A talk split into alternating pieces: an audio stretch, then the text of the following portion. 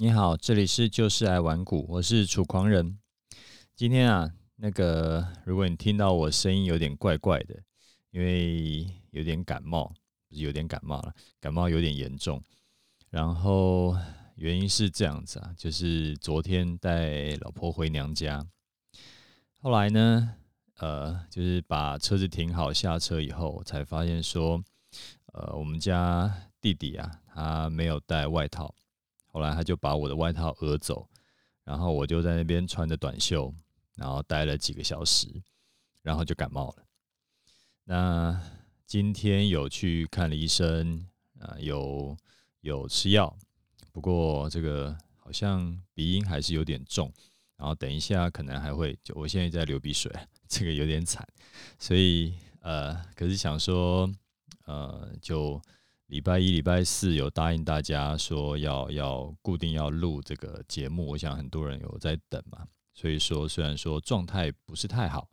但是就还是呃就尽可能的就不要缺席，所以这个就跟大家先报告一下，如果今天声音听起来非常奇怪，呃是是真的是有点奇怪，因为我自己都听得出来，那你就就是勉强听一下这样子。好，那呃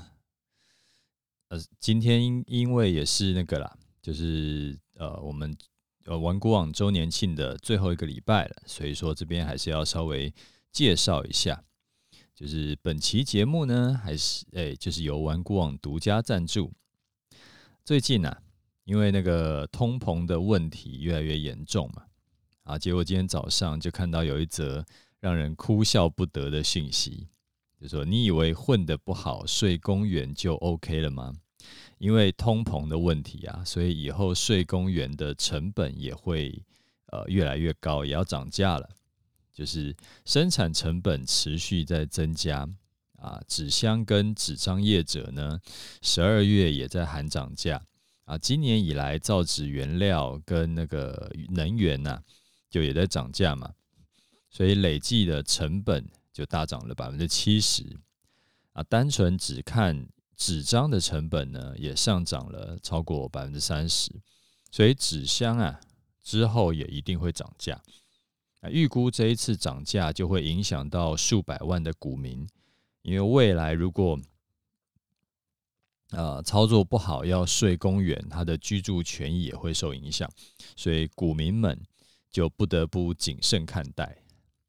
啊，通膨的问题啊，目前看起来是呃完全看不到任何好转的迹象，就只会越来越严重嘛。所以，就你看那个，就是最近开始有一些餐厅，然后就开始陆陆续续涨价，而且那个都是呃每一家餐厅都跑出来讲说，哎呀，我们已经忍很久了，已经自己吞很久，然后只是现在真的受不了了。那据我所知，就是我有一些呃朋友，他们是自己开工，呃，就是开餐厅的，他们是真的很惨，因为他不是他自己在涨，他是他的所有原料都涨，而且涨很多，所以他们最后就也没办法，就只好再涨，不然就公司就一直亏钱，一直亏钱，最后就就一定经营不下去嘛，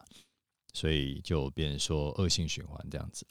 那之后啊，可能只会越来越严重。因为就是一环串一环嘛，啊，所以如果之后你的这个薪水的涨幅啊是追不上那个通膨的涨幅的话，或者说你的薪水涨幅加上你原本投资方法赚到的钱不够多的话，那之后一定是会越活越辛苦的，这个是呃必然的事情。就是通膨其实是蛮可怕的，因为钱会越来越不值钱嘛。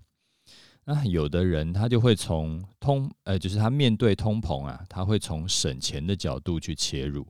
就想说，哎，反正既然餐厅都涨价，那我就不要吃外面的嘛，我全部就是家里煮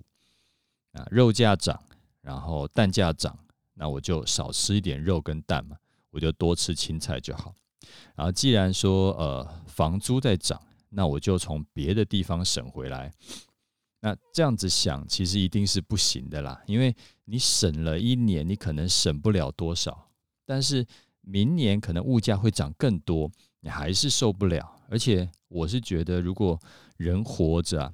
他只是为了省钱，然后去牺牲这个，牺牲那个。生活的一点品质都没有的话，那真的是活的一点意思都没有。他只会让自己的路会越走越窄。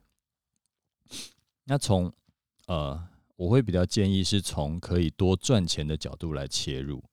你如果一年能够多靠投资赚个可能几十万上百万，物价上涨对你来说就差别没什么，就是会没什么感觉啦。你就这样想嘛，如果你一年能够赚个几百万。结果周末回家，回回回你爸爸妈妈家的时候，你妈跟你讲说啊，今天去菜场发现菜价涨了二十块，贵死了啊，只好说这个也不买，那个也舍不得买啊。你可能很可能会觉得想说，你就从口袋掏掏出一个红包啊，就跟他讲说，妈，这十万块是孝敬您的，您想买什么就买什么吧，咱们家真的不差这点钱。那我想你妈应该会觉得很开心这样子。啊，我觉得这个是比较一个正向的努力，正向去努力的事情啊。那呃，因为现在有看到很多人他，他没有想说可以靠投资赚钱，他是想说，诶，我晚上可以去这个兼差，呃，去这个送送餐嘛。那可是那个其实也是，嗯，很辛苦啦，而且它是没有什么累积的这个没有累积的一个行业。所以你，比如说你你送餐一一天跟送餐呃一年，其实你不会成长太多。那所以说那个，而且会把自己搞得很累很辛苦，所以我也比较不建议从那个角度去去多赚钱。啊、再跟你讲一个好消息，二零二零二二零二一年，呃，玩股网学员的绩效累积啊，正式破亿了。那截至昨天十二月十九号为止，玩股网社团学学员的年度累积获利已经达到一亿零五百二十一万六千六百六十，啊，每一名学员的平均获利金额也超过了四十万元，也就是说，每个人平均获利超过四十万了。你想，如果说你一年啊，你操作你可以多帮你赚个四五十万。你每个月不就等于多了四万块可以花吗？那物价上涨对你来说就影响真的是不大，因为你除非很夸张啦，就是有在乱花钱的那一种，不然的话，呃，一个月多四万块，应该呃这种什么一般的花费，它再怎么涨也一定是够用的，你还是可以在不影响你的这个。呃，生活品质的前提下，你每年还是可以多多存更多的钱，然后可以想出去吃餐厅就出去吃餐厅，想去度假就去度假，就是完全你的生活品质不会更差，只会更好。啊，周年庆期间呢，有接近一千个聪明人已经加入了文股网的教学社团，或者是有加入我的课程。那有的人呢，他是想说要赚更多；有的人呢，他是想。那个挥别过去那种一直无法稳定获利的操作模式，那有的人呢，他是终于想通了，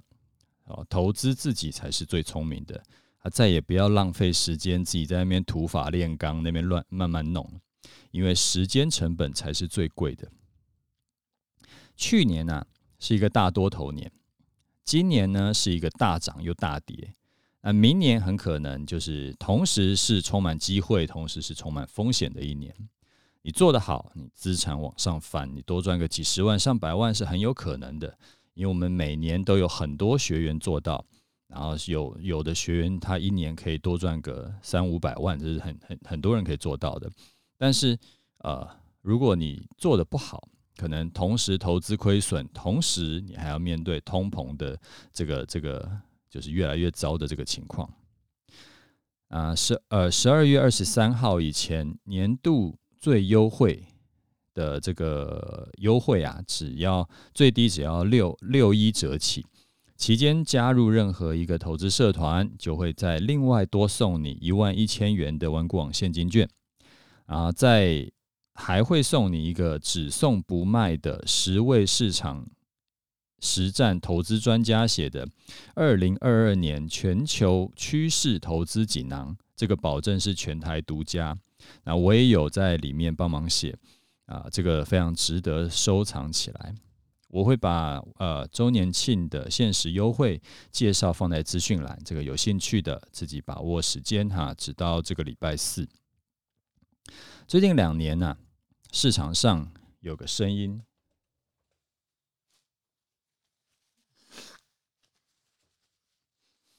最近两年市场上有个声音说，就说市场啊持续在改变，未来的空头呢不会再像过去一样。就是一跌就跌个一两年，而是会快速下跌，然后快速反弹上涨，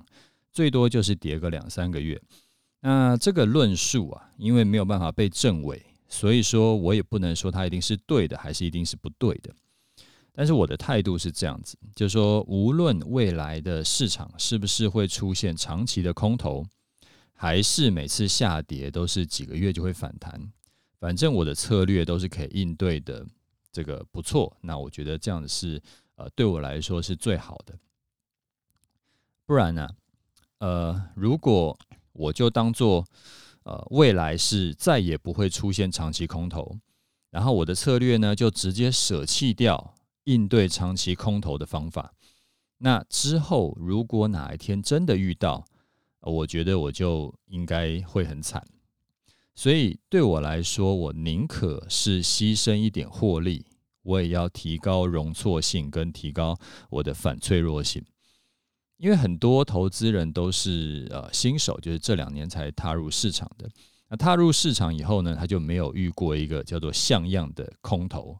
或者是他只遇过像去年三月那种很快结束的空头。不要说是像两千年那种。啊，连跌两年的空头啊，他连二零零八年的这种都没有遇过。虽然说很多人会觉得空头很可怕，但是我觉得，呃，其实危机就是一个好的机会。空头啊，如果能够处理好，就是一个财富重分配的这个天赐良机啊。但是如果没处理好的话，空头呢，反过来也是会让你财富要被重分配。我想要在这一集跟你分享几个空头操作一定要知道的几个重要的观念给你，以防说哪天未来真的是遇到了啊，你起码心里会有个底，不要就是再掉入那种很容易会让你重伤的那种坑。好，第一个呢，就是大空头啊，一定是可能百分之九十九的股票它都是会下跌的。就跌多跌少的问题啊，这种时候啊，在大空头的时候，你知道吗？最多人会死在哪种股票上？我不讲，你可能不知道，但最多人会死在那种基本面好的股票。为什么？因为从高点，你如果说在高点买那个强势股，就是你去追高了，然后结果你被套牢，啊，这个你可以理解。就是反正啊，我痛定思痛说啊，我套牢就是因为我去追高，就是因为我选股，他选的是他这个没有本质的股票，他只是被炒起来的。所以呢，很多人他就会想说，那我就还是改从基本面选股，我去选那种呃营收创高，然后啊获利也不错的股票，因为他们知道嘛，有一种有一句话叫做涨时涨的时候啊，就是看重的是那个势，就是。势力的势，看它的气势。那跌的时候呢，就看它的值本值。那选基本面的股票一定相对安全，但是你不知道，其实在大空头的时候是没有在管理基本面的，只要破线了就一阵狂杀。那个基本面好的股票，它了不起是比较晚跌。然后，或者是就是它不是第一波就下跌，但是等第一波那种就是完全很明显是被炒高的那个，就是很虚的那种股票跌完了以后，它就会开始轮到这种基本面好的股票补跌。为什么？因为呃那时候就是遇到大空头的时候，重点不在于。我要赶快去投资，那时候整个市场的心态都是变成说，我要赶快套现。那套现的话，就是我管你是什么股票，反正我先套现，我先卖了再说。因为如果我不卖，可能就是呃别人先卖，那别人先卖，我再卖的话，我就会卖到比较差的价格，所以就是有点像人踩人的那个概念，反正门就这么窄，我先出去了，那我的价格就会比较比较好。呃，举个例子哈，像红海啊，啊最近几年大概都在七十到一百三之间整理嘛，啊获利其实也蛮稳定的，但是在过去的股价高低点其实差很多，像。呃，二零零七年在那时候有一个多头嘛，它的高点是二九九。那你知道二零零八年金融海啸的时候，它的低点是多少吗？它是五十八，所以它只剩下五分之一不到。啊，这是什么概念？你觉得五分之一不到有点难以想象啊？你就这样想，呃，台积电从六百，今年如果高点是六百，明年跌到一百二的那个概念，就是变五分之一这样子。你你现在应该很难想象台积电跌到一百二了，但是这种东西很难说。而而这种这种这种事情是什么？就是股票的啊，每股盈余不用掉，然后只要是市场愿意给你的本一比修正为只剩五分之一的话，你的股价跌到只剩五分之一啊，然后你就一直会想说，哎呀，这档股票它的营收很好，它不能卖，应该要逢低加码。然后你就越加嘛，它就继续跌，然后就赔越多，啊，最后就一次就重伤。所以反而是这种就是呃基本面很好的股票，然后你就觉得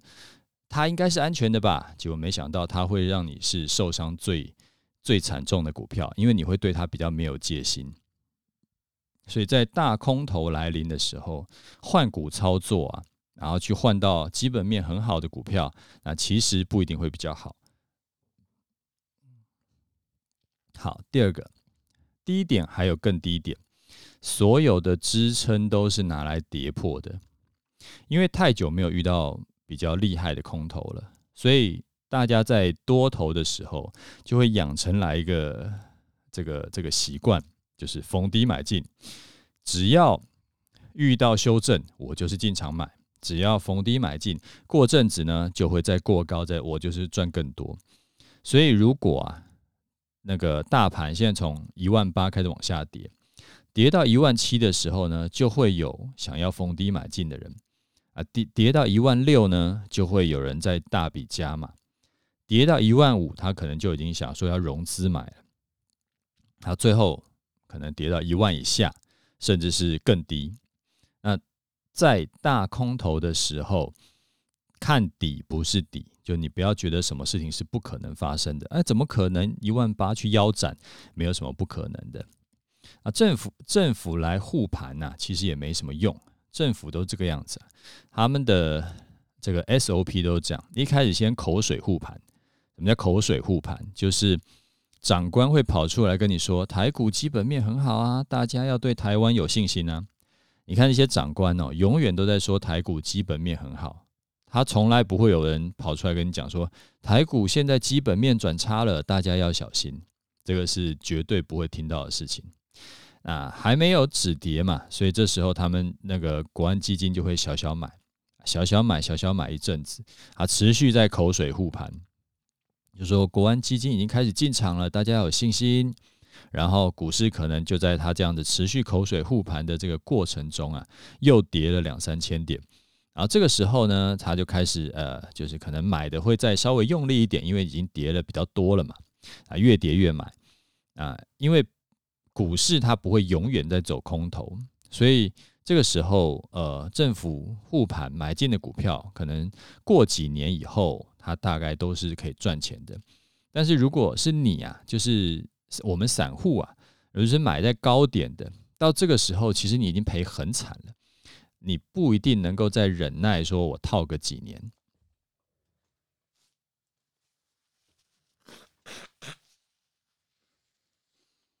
政府护盘是几乎没有输过啦，因为他们的钱就是很多嘛，几千亿，而且他们没有什么时时间的压力，因为也不是套他们自己的钱嘛。那套牢呢，就可以一直摆着，只等到哪一天赚钱为止。但是，一般我们散户不可能有这种接近无限多的钱，也不是可以一直摆着。我们总是希望说，诶，可以今天买进，然后过阵子就可以获利出场，不太可能说这个真的是摆到什么三五年、七八年以后，然后某一天获利为止。所以政府基金可以赚多赔少，但是散户做不到。好，这是第二点。第三点呢，就是当财经杂志啊都在说现在是低点，这个时候呢，很可能才到半山腰。像之前零八年的时候就这样，那时候从呃九千三跌到呃九三零九跌到七千六的时候，就有某一家嗯。蛮大的这个领导品牌的财经杂志就用封面故事在专题报道说啊，现在已经是最低点了。然后他们去采访了几位之前赚很多很厉害的所谓便宜股猎人，已经梭哈说把毕生积蓄都压上去买股了。然后结果从七千六呢，后来最低的低点是三九五五，就等于说它又跌了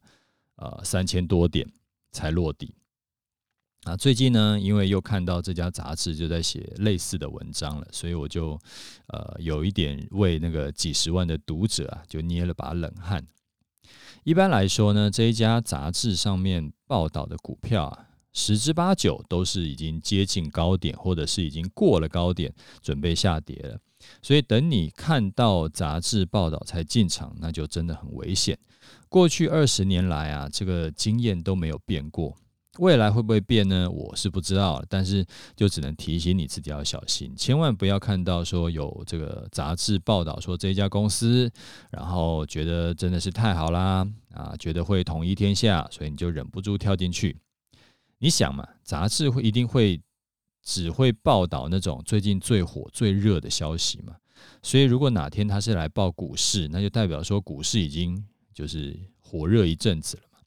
然后这时候在挑股票，一定是他要报的股票，一定是里面最热门的标的，那一定是涨很多的股票，所以你跳进去就十之八九是追高，追高风险高。等你跳进去的时候，当然很高的几率呢，就是当一个接盘侠，所以你自己要小心，不要呃觉得说杂志写的东西很权威，它这个时常是反指标。好，第四点就是期货呢会常态性的大幅逆价差。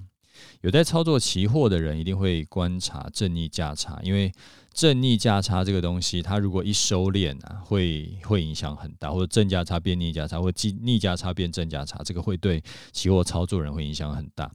逆价差呢，一般来说对做空的人来说是吃亏的嘛。啊，所以在大幅逆价差的时候，通常都比较不建议会继续做空。它只要价差收敛，你就会被嘎嘎空到。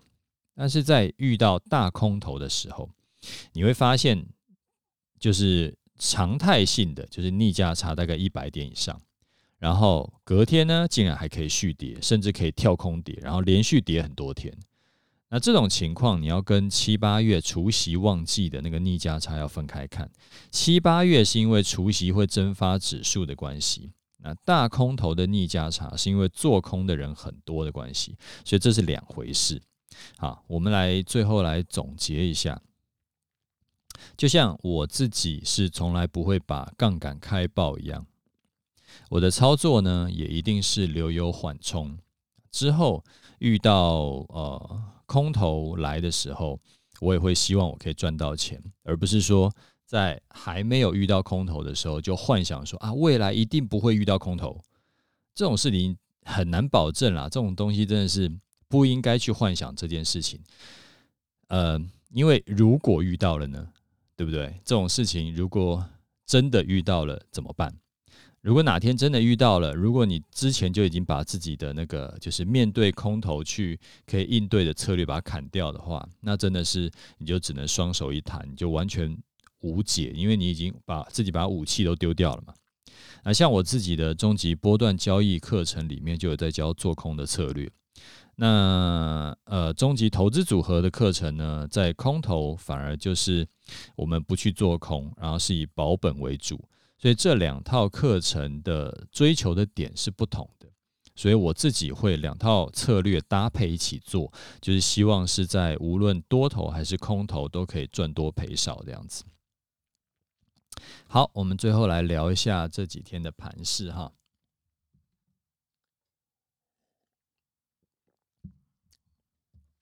这两个月，一直都在那个一万七千三到一万八之间整理嘛。好不容易看起来，哎，好像要突破了，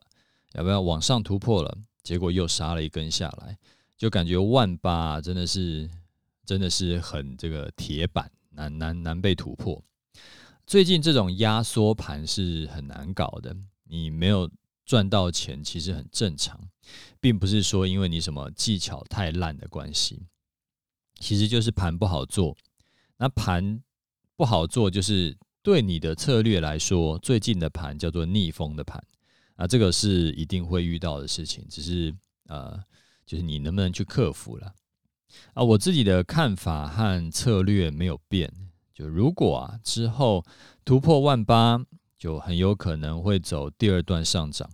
那过去的经验呢，就是第一段的涨，第一段上涨的涨点会跟第二段上涨的涨点会差不多，所以万八突破以后，就有机会可以再涨个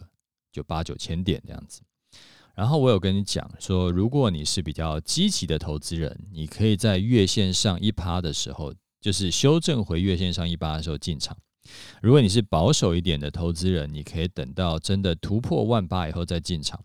那我自己向来都是选择相对保守的那一个投资的的投资策略嘛，就是我自己是选择突破万八后再进场。那这个不是我今天才讲了，我这个已经讲了起码有好几个礼拜了，就是我自己会等突破万八以后再进场。嗯，然后最近啊，积极的人呢就被盘势修理了。这其实也可以理解，这也不是说什么这呃被修理就好像这个十恶不赦这样子，其实不是，就是积极投入，你有机会可以赚到更高的获利嘛。当然，你的风险也是更高的。你现在就刚好是先遇到风险，而不是先赚到利润的时候。那也许下一次你就是。这个可能是先赚到利润，而不是先遇到风险嘛。所以这个不是说什么积极的比较好，或者是比较不好，因为可能你下一次你是积，你选择积极投入的话，你可以买点更低，然后你可以赚得更多。所以这个就是取舍而已，还有就是呃运气好不好而已。啊，我自己是向来都是选择比较呃安全跟稳健的做法，因为我完全不急嘛，就是我。宁可少赚，我也不要赔钱；我宁可晚一点进场，啊，我也不要急着进场被修理。这个是我向来的策略。你如果说是呃时常在听我节目或者看我文章的人，你应该呃可以可以时常听到我是自己就跟你是这样讲的。那 YOLO 啊，对我来说从来不是说急着跳进市场，而是我应该是呃，就是我的解读是我要。急着赶紧做好准备，我要急着赶紧学好我需要学习的操作的观念跟技巧，然后我耐心等到真的有好的机会进场的时候，我再进场就好。因为急着跳进市场的绩效真的不一定比较好。我老实说，时常急着跳进市场，那个绩效还比较差。所以策略啊没有变，就现在依然是。呃，没有突破万八，我们就继续选择空手观望。我等市场来表态，然后我一样不会去预期市场要怎么走。我们只是把多空条件先设定好，等市场来表态来触发。那我的进场条件还是先跟你讲，就是某一天呢，如果收盘能够站在万八以上啊，即使是只有一万八千零一点也算。然后隔天中午。十二点依然是站在万八以上，我就会多单进场啊。这个已经讲了也是很久了，那只是他一直没有满足这个进场条件。那什么时候要做空呢？暂时啊还不考虑做空。那等到它真的是有跌破这两个月的低点，那我们再来规划做空的策略，其实也不迟。好，最后提醒一下。呃，周年庆限时优惠呢，直到本周四的晚上十二点为止。如果你操作的不够顺利，你觉得想要赚更多，你想要跟高手学习的话，就不要错过这个一年一度的大优惠。然后我会把周年庆限时优惠介绍放在节目资讯栏，你自己去看看哈。好，那我们今天节目先讲到这里。如果你觉得我节目对你有帮助，那就呃最近这个花一点时间来帮我五星推一下，因为最近这个不知道可能盘势不好吧，所以留言的人有变少，然后。呃，我要就是回答问题呀，或者说要找灵感的这个也有点就是从缺这样子，所以所以说也需要大家来多帮我留言推一下，好不好？那就今天先这样，我要再去躺到了。OK，就这样，拜拜。